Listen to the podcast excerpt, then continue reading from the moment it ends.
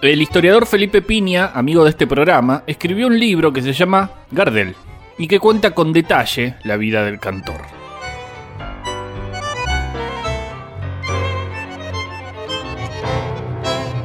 En uno de los pasajes decisivos, Piña narra con detalles las horas finales del Zorzal justo antes de su trágica muerte. Escuchemos alguno de esos párrafos. Habla Carlos Gardel, queridos amigos de la América Latina, de mi tierra y de mi raza. La Casa Víctor quiere que les anuncie la firma reciente de mi contrato de exclusividad con ellos. Y voy a comenzar una gira que comprenderá Puerto Rico, Venezuela, Colombia, Panamá, Cuba y México. Luego visitaré los otros países de nuestra lengua, donde espero tener el gusto de saludarles personalmente. Bogotá, lunes 24 de junio. 8 horas. A las 8 de la mañana del lunes 24 de junio, el conserje del Hotel Granada despertó a Gardel. Carlitos, que había tenido una noche agitada, estaba agotado y miró el cielo refunfuñando. Bogotá amanecía con un sol muy tímido y muchas nubes amenazantes. Remoloneó un rato y se dispuso con sus asistentes a preparar el equipaje. Bajó a desayunar cerca de las 10 en el amplio comedor del hotel. Luego cumplió con algunos compromisos sociales, firmó las últimas fotos, posó para las cámaras y recibió al director de orquesta Efraín Orozco y al gerente local de la United Press. No había almorzado todavía cuando departió amablemente, como dicen las crónicas, con un grupo de admiradoras, empresarios y periodistas hasta pasado el mediodía. Todos querían despedirse del rey del tango. La nota de ternura que conmovió al zorzal la puso un pibito colombiano que insistió en verlo para regalarle un tiple. Carlitos le agradeció y pidió que lo guardaran con mucho cuidado con el resto del equipaje. Se juntó con Lepera, que no tenía uno de sus mejores días, a analizar la cuenta regresiva. Carlitos trató de darse ánimo y transmitirle un poco de confianza a su compañero. Mirá, quedan dos en Cali, cuatro en Panamá y al final La Habana. Si Nueva York insiste con la opción de dos películas más, las hago y se acabó. Después a Toulouse a buscar a la vieja y de ahí a Buenos Aires, che. A las 13 y 15 salieron del hotel. Tuvieron que hacerlo por la puerta trasera para esquivar a la multitud que bloqueaba la salida principal para despedir a su ídolo. El grupo partió hacia el aeropuerto para tomar el Ford Trimotor F-31 de la empresa Saco. A pesar de los oscuros nubarrones, el vuelo a Cali no se canceló. Con Gardel viajaba Lepera, Guillermo Barbieri, Ángel Riverol, José María Aguilar, José Plaja, Alfonso Asaf, José Corpas Moreno, Celedonio Palacios y Henry Swartz. Poco antes de subir a la nave, Asaf advirtió que el avión iba cargado hasta la boca, lo que derivó en el comentario de Lepera. No faltaría más, que ahora nos hagamos mierda todos. Piloteado por el norteamericano Stanley Harvey, el avión se elevó por encima de las nubes y pronto comenzó a temblar por las turbulencias. Todos se miraron, pero nadie dijo nada. El F-31 comenzó a descender hacia el aeropuerto Enrique Olaya Herrera de Medellín, donde solo haría una parada técnica de unos 15 minutos. Una multitud se reunió para recibir al Zorzal, agitando pañuelos se destacaba una delegación de estudiantes que habían recibido permiso para concurrir al aeropuerto. Estoy ahora en los estudios Víctor de Nueva York, registrando las canciones del día que me quiere, la película que quiero de todo corazón y que dedico a los amigos de España y de la América Latina. Medellín, lunes 24 de junio, 14.26 horas.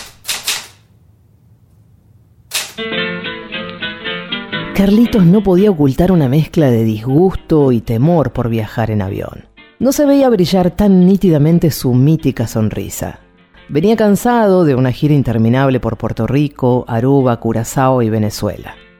Ya acumulaba más de 60 actuaciones desde el primero de abril y faltaban todavía algunas fechas en Colombia, el debut en La Habana y México para volver sin vacaciones a Nueva York a filmar un par de películas para ir a buscar a su querida madre a Toulouse y de ahí emprender el regreso. En ese plan que había elegido a medias, le iba quedando lejísimo su Buenos Aires querido. La comitiva había bajado del avión que venía de Bogotá para hacer una breve escala rumbo a Cali, donde lo esperaban esa noche 5.000 personas que habían pagado ansiosas sus entradas para verlo en el Teatro Isaacs. Gardel sonrió sinceramente y se detuvo a saludar a la multitud. Tenía un especial cariño por toda esa gente que se había tomado la molestia de ir a despedirlo. Lo conmovían en particular los niños, que a upa de sus madres agitaban sus pañuelos. Sabía de sobra que la fama es puro cuento, como dice el tango, y que había que cuerpearle a la vida, como le gustaba decir. Pero algo que no podía explicarse ni a él mismo lo ensombrecía. La breve escala alcanzó para tomar un refrigerio, comer unos sándwiches de pollo y tomar unas cervezas dulces y unos highballs. Gardel notó que su pesadumbre era compartida por el guitarrista Guillermo Barbieri, su querido Barba, que siempre extrañaba a su amada Rosarita, a su familia y a los partidos de huracán. No podía disimular que volar no era lo que más le gustaba en la vida. Carlitos lo miró con ternura y le dijo, con su inconfundible tonada porteña y sentenciadora, Mira, hermano, me hago cargo de tu inquietud, que por qué no decirlo, la siento yo también. Estoy cansado de andar y andar, como vos y como los otros muchachos. Deseo pararme alguna vez. Te juro, negro, este es el último viaje. Después de este, nos quedamos quietos en la tierra. Pero más allá de estas palabras de consuelo al barba, Gardel se animó finalmente a confesarle por lo bajo al indio Aguilar su otra gran escoba, como le decía a los guitarristas. Mira, hermano, yo no sé si me estaré poniendo viejo, pero te juro que me parece que algo grave va a pasar. Aguilar trató de calmarlo y le dijo, no seas pesimista, Carlitos. ¿Qué puede pasar? Gardel trató de reponerse y le contestó, Bueno, indio, nos queda una hora y cuarto y después no nos subimos más a uno de estos bichos. Y se puso a cantar como un mantra, Mi Buenos Aires querido. Cuando estaban terminando sus bebidas, se sumó al grupo el piloto de la segunda etapa y dueño de la compañía, Ernesto Samper Mendoza, a quien se lo notaba tan emocionado como inquieto. Cada tanto miraba hacia la pista en dirección al avión que despegaría minutos después que su vuelo. Gastó algunas bromas y los invitó a subir al avión. Camino a la máquina, Gardel volvió a saludar efusivamente a su público. Se ubicó en el lado izquierdo del avión, ocupó el segundo asiento de mimbre individual, detrás de Swartz y al lado de Lepera, que se sentó a la derecha, pasillo mediante. El ruido era ensordecedor, y le pidió un chicle al indio y un poco de algodón para los oídos. Antes de cerrar las puertas, imprevistamente subieron a bordo 12 rollos de película de celuloide, destinados a los cines de Cali, que fueron colocados, como se pudo, debajo de los asientos.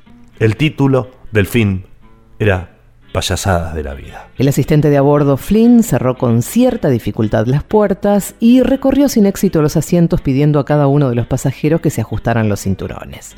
Todos se negaban y le decían que eso era para los pibes.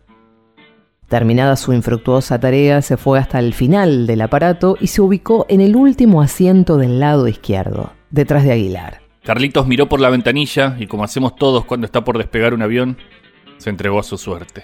El carreteo fue extraño y ruidoso, lo que hizo exclamar a Carlos: Che viejo, esto parece un tranvía a la croce. Sintió que la nave giraba bruscamente y se salía de la pista central y tomaba por un carril lateral. No tuvo tiempo de mucho más. Vio por la ventana que el avión iba derecho a chocar contra la otra nave que esperaba su turno en la pista para el despegue. Alcanzó a decirle a Samper, che, ¿qué pasa? Fueron las últimas palabras del zorzal. En segundos se produciría una violenta explosión, una vida terminaba y nacía una leyenda. El cable transmite desde Medellín, Colombia. Ha muerto Carlos Gardel. En el aeropuerto Olaza Herrera, la tragedia muestra su espantosa mueca. El avión F espera un milagro. Entre los restos humeantes, una rastra, dos espuelas, un puñal de oro y un llavero permiten identificar un cuerpo. Es el de Carlos Gardel. Los restos de Gardel estuvieron seis meses en una tumba prestada en Medellín.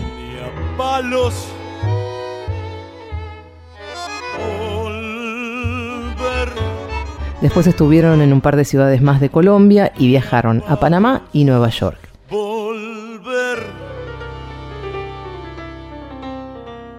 Llegaron a Buenos Aires en febrero de 1936. Su funeral fue uno de los más concurridos de la historia argentina. Carlos Gardel fue velado en el Luna Park y sus restos fueron trasladados al cementerio de la Chacarita, donde todavía descansan.